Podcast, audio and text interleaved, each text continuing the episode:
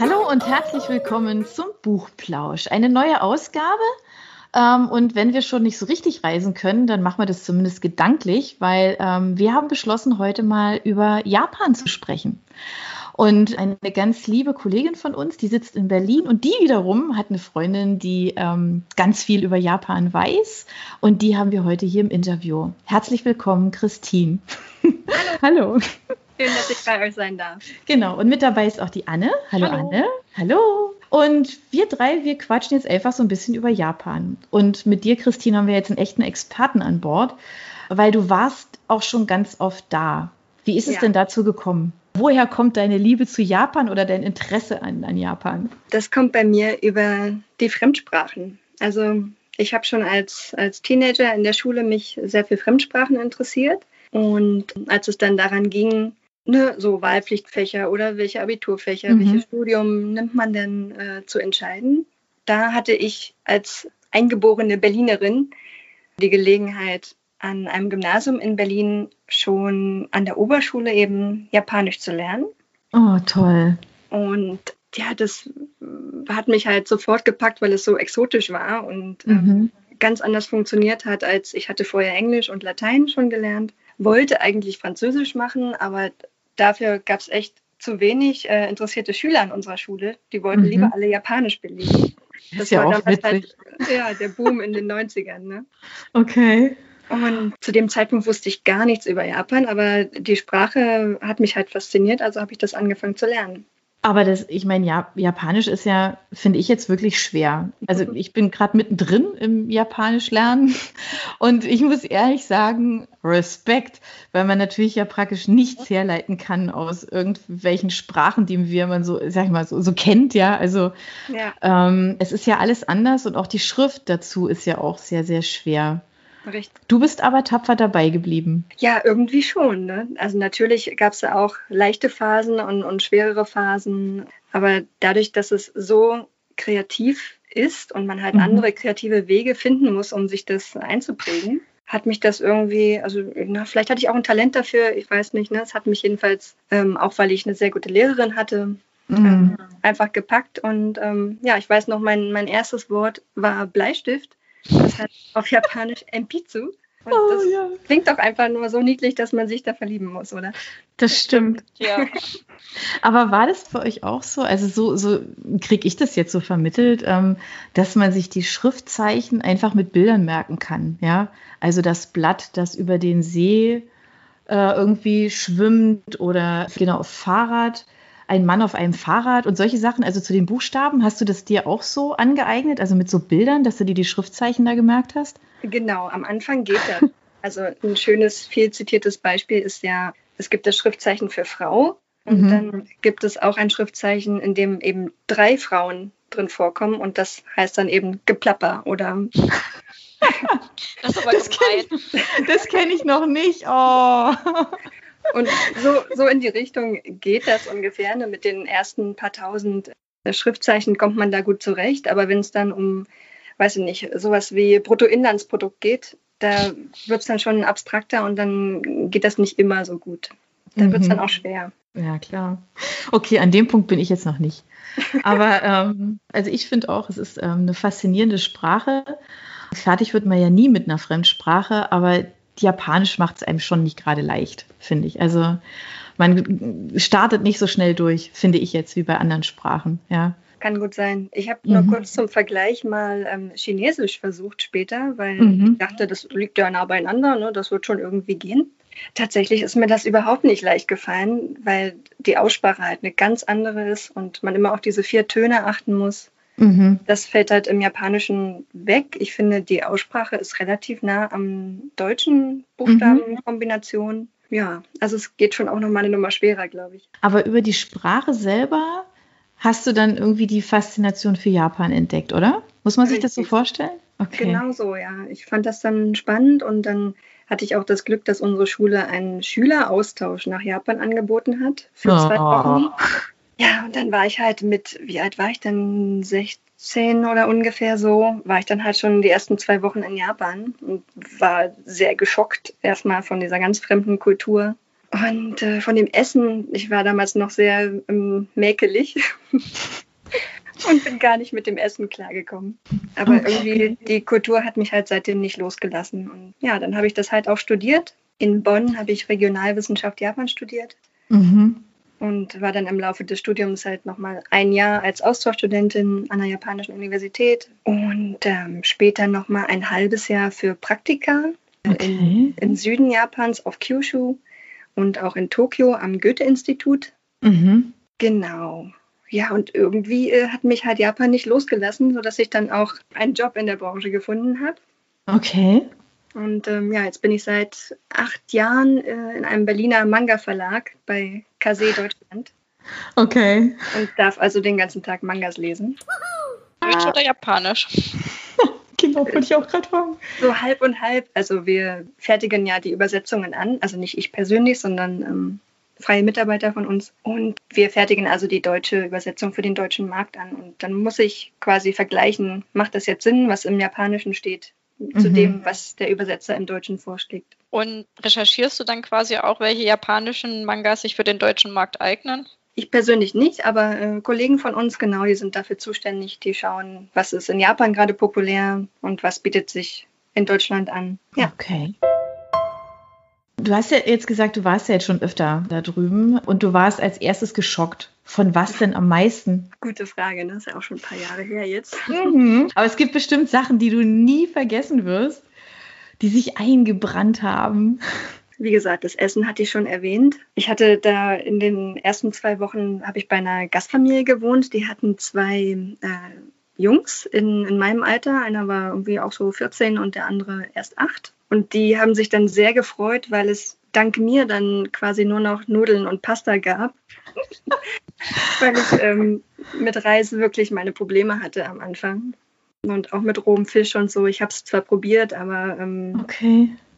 ja, wahrscheinlich war es auch das Fernweh und der lange Flug. Also ich hatte wirklich auch mit Jetlag zu kämpfen. Ja. Und natürlich die ganz fremde Sprache. In, in dem Stadium, da hatte ich gerade zwei Jahre Japanisch gelernt da kann man halt nur fragen, wie spät es ist. Und äh, ist von allem anderen ist man eher erschlagen und, und, findet den Weg nicht und solche Sachen. Aber hast du damals dann schon so ein bisschen, also ein bisschen mehr gewusst über die Geflogenheiten? Weil das ist ja auch, der Alltag ist ja ein ganz anderer. Und es gibt ja so viele kleine Fallstricke. Also ich weiß nicht, ich erinnere mich noch, als ich damals mit meinem Vater in, in Japan war, dass es diese Schuhe gibt, mit denen man im Haus rumlaufen darf. Die berühmten Schuhe.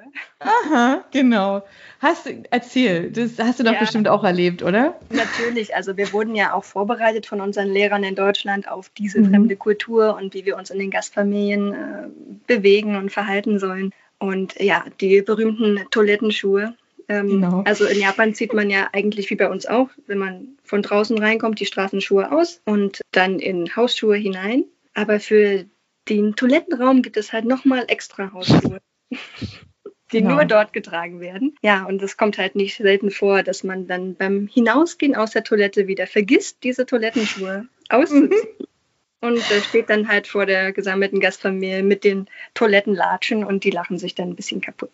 Genau, das ist mir nämlich auch passiert. Werde ich auch nie vergessen, macht man genau einmal, glaube ich, weil das so peinlich ist. Ja, genau. Ja, das ist schon echt speziell, ja. Aber Gastfamilie heißt ja auch, dass du ja wirklich richtig eingetaucht bist ähm, in das Leben dort, oder? Zumindest in, in das häusliche, ja. Also wir hatten ja tagsüber dann nur in unserer ähm, Austauschschülergruppe Unternehmungen, ne, haben die Stadt kennengelernt, äh, mhm. haben Unterricht teilgenommen. Wir haben Miso-Suppe zusammen gekocht. Oh, und, äh, und zu Hause dann bei der Gastfamilie habe ich halt so das häusliche Leben kennengelernt. Ne? Das mhm. Thema Badewanne, dass man sich halt vor der Badewanne abduscht und dann in die heiße Badewanne nur zum Entspannen steigt und dann das genau. ähm, Badewasser mir geteilt wird. Und solche Sachen durfte ich dann erleben mehr. Aha. Ja, das war super, ja. Hast du denn vorher dazu mal irgendwas gelesen, was dich so ein bisschen, also du hast ja gesagt, die Lehrer haben äh, euch gut da vorbereitet, aber hast du dir auch irgendwie noch keine Ahnung, irgendwie ein Buch zur Hand genommen und gesagt, ich muss da noch mal ein bisschen einsteigen, damit ich besser vorbereitet bin? In dem Alter tatsächlich nicht. Ich war halt 16 und ähm, mhm. noch nicht so umfangreich äh, gebildet oder ähm, ja, vorbereitet darauf. Mhm. Wir waren wirklich gut bombardiert, glaube ich, mit dem Material, was uns die Lehrer gegeben hatten. Wir hatten ja dann auch Aufträge und mussten Lieder auswendig lernen, die dann im Klassenverband gesungen wurden, und, ja, um das Kulturgut halt kennenzulernen. Mhm. Okay. Ähm, aber dass ich mich selbst dazu belesen habe zu dem Land, kam dann erst im Studium und später dann durch den Job. Aber da sind wir jetzt ja eigentlich dann schon bei Büchern. Weil wir ja. müssen natürlich über Bücher reden, ja? ja so, ah, so, uh, um die Ecke Überleitung. ähm, nee, genau. Also wir hatten ja vorher schon kurz drüber gesprochen und ich habe dich ja gefragt, ob du vielleicht irgendwie eine Empfehlung hast für all jene, die jetzt sagen, ah, ich bin schon neugierig. Gibt es da vielleicht ähm, Bücher, wo du sagen würdest, die sind jetzt echt gut, um sich auf Japan einzustimmen oder so ein Gefühl dafür zu kriegen, wenn man vielleicht dahin reisen möchte? Ähm, kann man ja bestimmt bald wieder. Insofern, ähm, ja, hast du Empfehlung? Ja, auf jeden Fall. Also als Japan-Nerd ist ja mein Bücherregal fast voll von Japan-bezogenen Büchern. Und ich habe da mal zwei rausgezogen, die ich äh, empfehlen würde. Das eine ist Darum nerven Japaner von Christoph Neumann, die ungeschminkte Wahnsinn des japanischen Alltags. Und da geht er eben genau auf solche Dinge ein wie die Toilettenschuhe oder das Duschen oder viele kennen vielleicht auch noch die ich weiß gar nicht, wie der offizielle Begriff ist. Ich habe immer U-Bahn-Schubser gesagt. die Herren im Anzug und mit den weißen Handschuhen, die den mhm. Leuten helfen, ja. dass noch mehr in die erste U-Bahn reinpassen. Das hast du aber schön gesagt, die helfen, weil die machen ja wirklich nichts anderes als eigentlich reindrücken. ja. Das ist auch die okay. Frage, wie man eigentlich ähm, jetzt in Corona-Zeiten damit umgeht. Mhm. Hm. Ja, das stimmt. Das war auf jeden Fall sehr unterhaltsam und äh, auch von dem, was ich erlebt habe, fachlich passend. Mhm. Stimmte alles, konnte ich alles unterschreiben. Wer vielleicht mehr was Unterhaltsameres und persönliche äh, Geschichten mag, dem würde ich Matthias mit Wasabi empfehlen.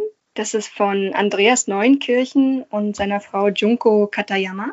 Die haben zusammen, also ich glaube, die Namen sagen es, es ist ein, ein deutscher Mann und eine japanische Frau die auch zusammen schon ein Kind haben. Und ähm, sie haben zusammen ein Buch darüber geschrieben, wie halt so eine interkulturelle Ehe funktioniert, wenn man Deutsch und Japan ähm, Ach, cool. zusammenbringt. Ja, das fand ich auch sehr lustig. Schön.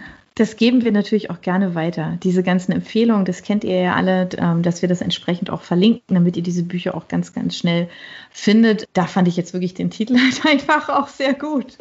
Das ist irgendwie eine ganz tolle, ganz tolle Mischung. Genau. Ja, das macht sofort klar, dass es halt um deutsches Essen und japanisches Essen geht. Ne? Mhm. Matthias mit Wasabi. Ich persönlich esse gar kein Matthias, ich esse lieber Wasabi. Aber ja. ja.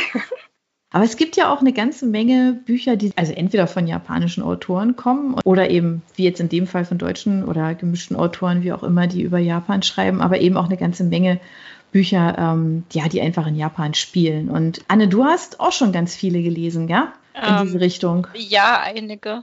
Im Gegensatz zu euch war ich ja noch nie in Japan. Meine Beziehung dazu bezieht sich eigentlich nur darauf, dass ich seit ich zwölf bin eine ziemliche Faszination für die Popkultur von Japan, beziehungsweise das, was man als Deutscher davon wahrnimmt habe.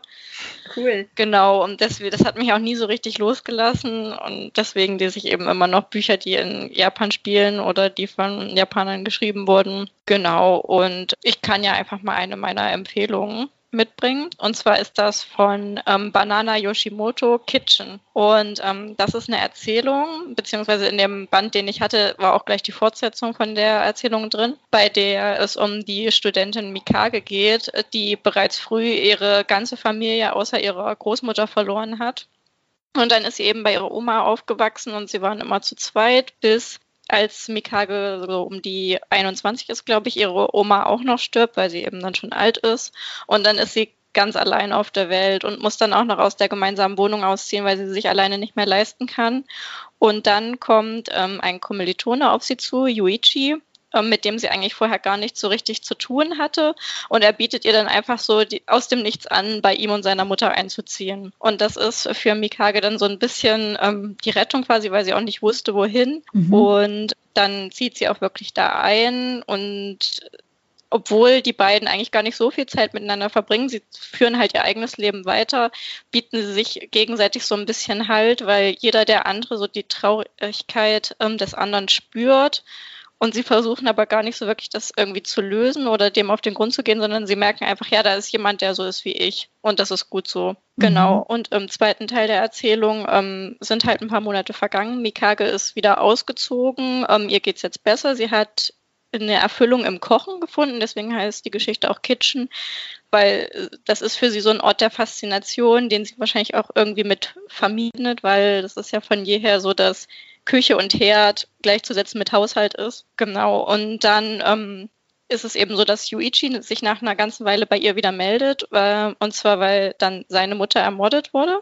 Und ähm, jetzt ist es eben andersrum. Er trauert und Mikage ist für ihn da, genau. Und ich fand die Geschichte einfach so, obwohl es eigentlich eine sehr traurige Geschichte ist, so süß, wie die beiden füreinander da sein können, ohne mhm. so dieses aufdringliche, ja, wir müssen jetzt unsere Probleme aufarbeiten, wie das mhm. oft in solchen Geschichten ist.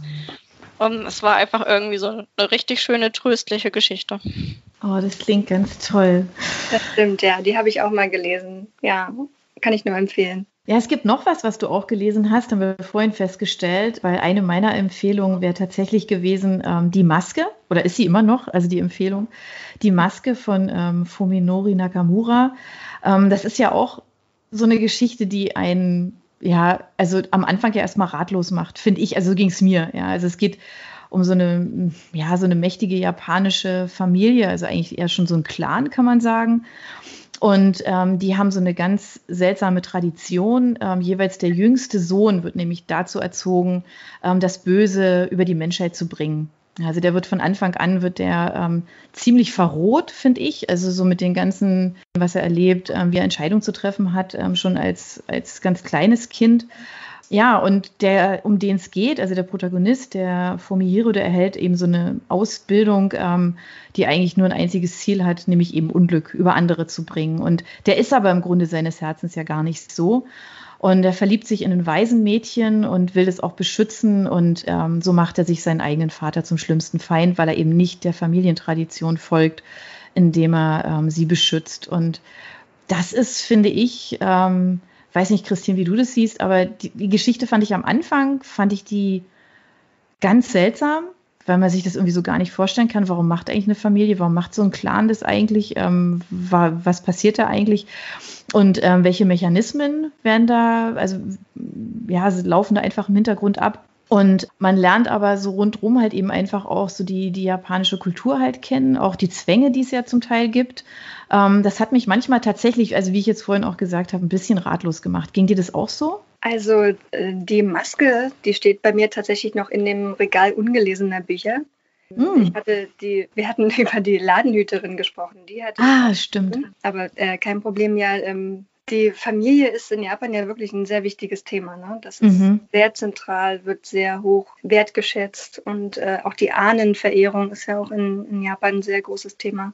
Etwas, was ich finde, was in Deutschland fehlt. Also mhm. ähm, ja, kann ich mir vorstellen, dass da ähm, sehr dramatische Geschichten daraus äh, erwachen. Also ich freue mich auf jeden Fall auf das Buch noch.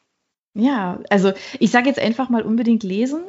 Ähm, man hat, wie gesagt, also am Anfang weiß nicht dann, wie es euch geht. Da, ihr könnt uns gerne dazu auch schreiben, ähm, wenn ihr das Buch schon gelesen habt oder es jetzt dann vorhabt und ähm, da reinlest, wie auch immer. Wie gesagt, mir ging es so. Ich hatte einen Haufen Fragezeichen am Anfang, aber ich konnte das Buch auch nicht weglegen, weil man einfach wissen möchte, logischerweise, wie geht's aus? Also da ist schon ordentlich auch Dramatik drin und ganz viele überraschende Momente und ja, also insofern lest einfach mal rein und Christine, wenn du es gelesen hast, ähm, dann lass uns darüber nochmal plauschen. ja, genau. Aber dann sind wir ja eigentlich dann tatsächlich dann bei der Ladenhüterin, genau. Also das hattest du auf jeden Fall auch gelesen. Vor zwei mhm. Jahren war das ja ähm, sehr populär bei uns, ne? Mhm. Ja. Eine ganz schöne Liebesgeschichte, finde ich. Ja, da erfährt man auch viel über das japanische Arbeitsleben ne? und die Arbeitsleben, ja. über das Single-Dasein in Japan. Ja, was nicht lustig ist eigentlich, ne? Also ich habe da nur gedacht, oh Gott, die Arme, ja. Also es, es geht tatsächlich um, äh, um eine Außenseiterin, kann man so sagen. Also eine, die Protagonistin ist einfach schlicht und ergreifend ähm, nicht mehr ganz jung und immer noch nicht verheiratet und irgendwie geht das nicht. Also sie hat keinen Mann, der sie ernährt und sich um alles kümmert. Sie muss sich um sich, sich selber kümmern und nimmt dann einen, einen Job in einem äh, 24-Stunden-Supermarkt an. die gibt es da ja zuhauf. Ja, also sie sind ja alle sehr beflissen, dass alles ganz ordentlich, ganz schön ist und immer alles nach den gleichen Regeln und Prinzipien abläuft. Kann man das so sagen? Ganz genau so, ja. Ja, und ja, so ein bisschen durchbricht sie das ja tatsächlich. So ein kleines bisschen. Ja, es ist auf jeden Fall äh, spannend zu sehen, wie sie mit den Regeln versucht, mhm. klarzukommen und dann doch wieder nicht. Was ja dann äh, ihre Eltern, glaube ich, auch ähm, sehr mhm. irritiert, ne? dass sie dann doch nicht so gesellschaftskonform leben kann, genau. wie sie erst dachten, dass sie das machen würde. Ja, es ist so ein bisschen so, finde ich, das ist so ein Roman, der, der so zeigt, was jetzt so im Umbruch ist. Weil ich habe neulich auch gelesen, also gerade die, die ganz Jungen, ja, dass die sich eben nicht mehr so dem verpflichtet fühlen, also diesen ganzen Traditionen und ähm, den Regeln, wie sie bisher so aufgestellt worden sind und sich manchmal auch so ein bisschen verloren fühlen, jetzt, wenn sie studieren beispielsweise, ähm, dass sie eigentlich gar nicht wissen, wo geht es denn da eigentlich hin, weil sie möchten eigentlich ganz gerne alles anders machen. Also da ist viel im Umbruch gerade, ja. ähm, was bis vor ein paar Jahren eigentlich immer so als komplett gesetzt galt. Also da war es, glaube ich, gesellschaftlich ein bisschen ruhiger. Jetzt bricht da, glaube ich, ziemlich viel auf und das zeigt so ein kleines bisschen am Rand, zeigt es eben auch die Ladenhüterin. Genau. Genau, ja. Anne, du hast auch noch Empfehlungen. Das war ja noch nicht das Einzige, was du mitgebracht hast, weil du hast ja auch schon einiges gelesen. Genau, ähm, du hattest ja vorhin gesagt, bei die Maske hat man die ganze Zeit ein Fragezeichen. Mhm. Und ich finde, dass das bei vielen japanischen Büchern so ist, dass man die ganze Zeit ein Fragezeichen hat. Zum Beispiel auch bei Haruki Murakami, Kafka am oh. Strand. Und zwar geht es da um den 15-jährigen Kafka, der von zu Hause wegläuft, um einer verhängnisvollen Prophezeiung ähm, seines Vaters zu entgehen. Und er sagt ihm eben, das muss man sich ja auch mal vorstellen, er ist noch ein Kind und er sagt ihm, eines Tages wirst du mich töten und mit deiner unbekannten Mutter und Schwester schlafen. Das ist ja auch schon mal so ah, krass. Hm. Ja, und dann läuft er eben weg, um dem zu entgehen und findet Unterschlupf in einer privaten Bibliothek und dann fühlt er sich auf unerklärliche Weise zu der distanzierten Leiterin hingezogen, obwohl die auch schon ein ganzes Stück älter ist als er. Und zeitgleich verfolgt man noch eine zweite Perspektive, und zwar von einem alten Mann, Nakata. Ähm, und der kann seit einem Unfall in seiner Kindheit mit Katzen sprechen, aber dafür nicht mehr lesen oder komplex denken. Also er kann schon denken, aber es ist halt wie ein niedriger IQ quasi. Mhm. Genau, Nakata befindet sich dann auf dem Weg in die gleiche Stadt, in die auch Kafka geflüchtet ist, weil ihn die Erfüllung einer Aufgabe antreibt. Er soll den Eingang öffnen. Und ähm, genau, am Ende muss eben auch Kafka zu diesem, Ein äh, das heißt am Ende, eigentlich schon in der Mitte, muss Kafka auch zu diesem Eingang.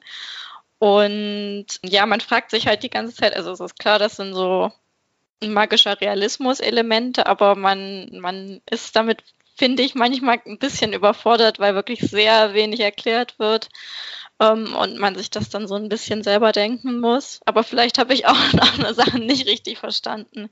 Genau, aber an sich ist die Idee, finde ich, von der Geschichte eigentlich total schön und auch dieses japanische Flair kommt da sehr stark rüber, auch noch stärker als ähm, mhm. ähm, in dem anderen Buch, was ich vorhin vorgestellt habe. Genau. Habt ihr schon Sachen von Haruki Murakami gelesen? Weil das ist ja so einer der bekanntesten japanischen Autoren im westlichen Raum. Ja, klar. Natürlich, kommt man nicht drum rum. Ne? Ich habe ja mhm. auch noch eins, was ich äh, empfohlen hätte, wenn ihr mich gefragt hättet. Wir fragen dich. Wir fragen Empfiehl. Dich oh nein. Kafka am Strand ähm, muss ich auf jeden Fall auch noch mal lesen. Das ist auch schon wieder viel zu lange her. Aber zu der Art in japanischen Geschichten, dass da so viele Fragezeichen aufgeworfen werden. Ne? Das, das merke ich auch immer wieder überall, nicht nur bei Murakami. Und ich habe auch das Gefühl, dass japanische Geschichten eher dazu tendieren, das Ende eher offen zu lassen. So, die Story baut sich gut auf, man, man kann dann denken, ah, es geht in die oder in die Richtung und was äh, versteckt sich jetzt hinter der und der Frage? Und am Ende steht man leider oft dann ohne Antworten da.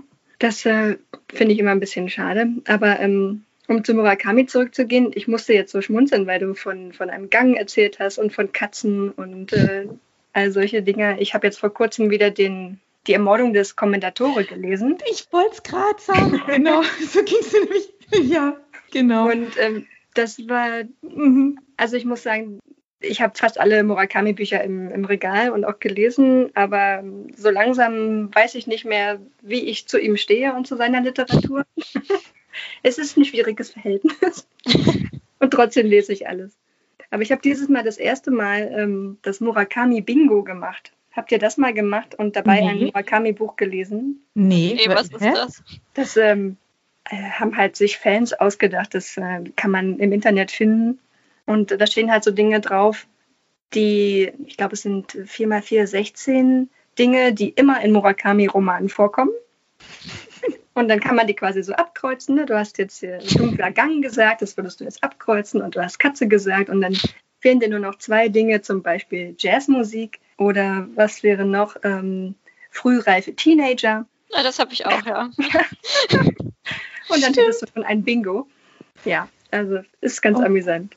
Okay, das ist ja wirklich witzig. Ja, weil bei der Geschichte finde ich, das ist wie, das ist tatsächlich auch wie bei, finde ich jetzt, also wie bei Kafka am, am, am Strand, weil der arbeitet ja auch so viel so mit so, also mit so Gleichnissen, ja. Also manchmal ja. weiß man ja gar nicht, also ist jetzt die Katze die Katze zum Beispiel, also wenn wir bei Kafka am Strand sind und wer ist eigentlich Kafka? Also die Frage stellt sich ja auch eigentlich permanent, ja. ja. Ähm, Stimmt, ja, es ist ja. nie sowas, wie es scheint. Nee, genau. Und das ist ja beim Kommandatore ja auch so. Ja, allerdings fand ich tatsächlich den Kommandatore, das war schon fast ein Wegleser im Vergleich zu Kafka am Strand. So, also ging es mir. Ich habe mich mit Kafka tatsächlich ein bisschen schwerer getan, gebe ich ehrlich zu. Ich habe zwei Anläufe gebraucht. Also ich habe das angefangen, habe es wieder weggelegt und habe es dann nochmal angefangen und dann bin ich so irgendwie, weiß ich nicht, auf die ersten 80, 100 Seiten und dann habe ich es nochmal weggelegt und dann beim dritten Anlauf hat es dann geklappt. Ich habe auch echt irgendwie lange gebraucht, obwohl ich mich vorher auf die Geschichte gefreut hatte, aber irgendwie, weiß nicht, es war schwierig. Mhm. Ja, der Zugang ist nicht immer so leicht, ne? Ja. Nee, Genau. Von den neueren Murakamis mochte ich am meisten die Pilgerjahre des farblosen Herrn Tasaki. Ich weiß nicht, ob ihr ah, das gelesen habt. Nee. Das steht nee. bei mir noch im Schrank und wartet auf mich. Ja, da kannst du dich drauf freuen, glaube ich. Weil das ist wieder eine, eine leichtere, nicht zu magische Geschichte, finde ich. Okay. Ähm, da geht es halt um einen jungen Herrn, der durch die Begegnung mit einer Frau an seine Vergangenheit äh, erinnert wird und ähm, so ein paar offene Fragen aus seiner Vergangenheit noch klären muss. Und eine dieser Fragen ist halt, dass ihm auffällt, in seinem Freundeskreis hatten früher alle in ihrem Namen eine Farbe. Also ähm, die hießen mhm. dann jetzt mal übersetzt grob Herr Grünfeld oder so. Und nur er hat keine Farbe in seinem Nachnamen. Und ähm, deswegen heißt der Titel eben auch so. Und er macht sich auf die Suche in seine Vergangenheit, um eben dieses Rätsel zu lösen, was das bedeutet. Und ähm, ja, ist auch sehr spannend. Das klingt auch richtig gut. Das klingt toll. Dann nehmen wir das doch auch auf jeden Fall mit auf unsere Liste der Empfehlungen, genau. Ja, wunderbar. Mensch, ja, jetzt haben wir ja schon ganz viel zusammengetragen. Ja, und wir haben vorhin ganz kurz, da hatte ich ähm, Anne ja ähm, zum Thema Mangas gefragt, weil ich, ich finde, dieses Thema ist doch so spannend, da machen wir doch einen extra Buchplausch draus, oder? Ja, auf jeden Fall. Weil da fallen mir jetzt auch noch mal tausend Sachen ein, die wir fragen könnten. Und wenn du schließlich in einem Manga-Verlag arbeitest, Christine, dann können wir dich ja da noch ein bisschen dazu ausfragen. Das ist ein sehr spezielles Thema, aber ich glaube, das wird ganz, ganz viele interessieren. Insofern ja. äh, würde ich sagen, wir machen einfach einen extra Buchplausch dazu. Das über Manga. Gut. Und dann können wir noch ein bisschen über Japan plauschen. Das finde ich mhm. auch toll. Ja, ich habe auch so Fernweh, oder? Ja, ja, da sagst du was. Genau. Ich sitze auch auf der gepackten Tasche gefühlt und würde so gerne losfliegen. Aber ich glaube, das muss alles noch ein bisschen warten. Aber das wird kommen. Wir werden da wieder hinreisen dürfen und dann, genau. Deshalb würde ich jetzt an der Stelle sagen, äh, wir freuen uns auf die nächste Folge, wo wir wieder ein bisschen über Japan plauschen. Und sag dir, liebe Christine, jetzt erstmal vielen, vielen Dank, dass du dir die Zeit genommen hast und mit uns ähm, hier den Podcast gemacht hast. Ähm, wir verabreden uns gleich für den nächsten. Und ähm, wenn ihr Fragen habt ähm, zum Thema Japan, wie gesagt, es kommt ja da noch eine Folge. Also schickt uns gerne eure Fragen, eure Anregungen, auch ähm, ja speziell natürlich auch, wenn ihr was ähm, Richtung Mangas wissen wollt oder auch eben zu Japan, äh, mal her damit. Ähm, und wir versuchen diese Fragen dann einfach in dem Buchplausch zum Thema Mangas zu klären. Genau. Deshalb an dieser Stelle danke fürs Zuhören, danke fürs Dabeisein. Und ähm, Anne und ich, wir sagen jetzt einfach Tschüss, liebe Christine. Tschüss, liebe Buchplauschhörer. Genau. Und bis zum nächsten Mal. Bis zum nächsten Mal, genau. Vielen Tschüss. Dank fürs Zuhören. Ciao. Für unsere Buchplauschhörer haben wir übrigens noch etwas ganz Tolles. Falls ihr nämlich jetzt gerade nach dem richtigen Hörbuch sucht, dann könnte Bookbeat eine gute Idee sein. Stöbert durch über 50.000 Hörbücher. Entdeckt Bestsellerlisten, die Hörbücher von DP natürlich auch, oder lasst euch ganz persönliche Empfehlungen geben. Ihr wollt das einfach mal ausprobieren? Buchplausch und Bookbeat schenken euch einen ganzen Monat Bookbeat for free. Meldet euch einfach mit dem Rabattcode Buchplausch bei Bookbeat an oder geht auf die Seite www.bookbeat.de slash Buchplausch und schon seid ihr dabei. Den Link, den haben wir auch noch einmal in die Beschreibung der Podcast-Folge eingefügt. Also nutzt dieses wunderbare Angebot, einen Monat lang so irre viele Hörbücher zu hören, wie ihr wollt, denn genauso funktioniert Bookbeat. Das ist nämlich toll. Ihr könnt so viele Hörbücher hören, wie ihr wollt. Das ist doch jetzt genau das Richtige, oder? Also ausprobieren. Wir freuen uns mit euch. Bis dann. Yeah, yeah.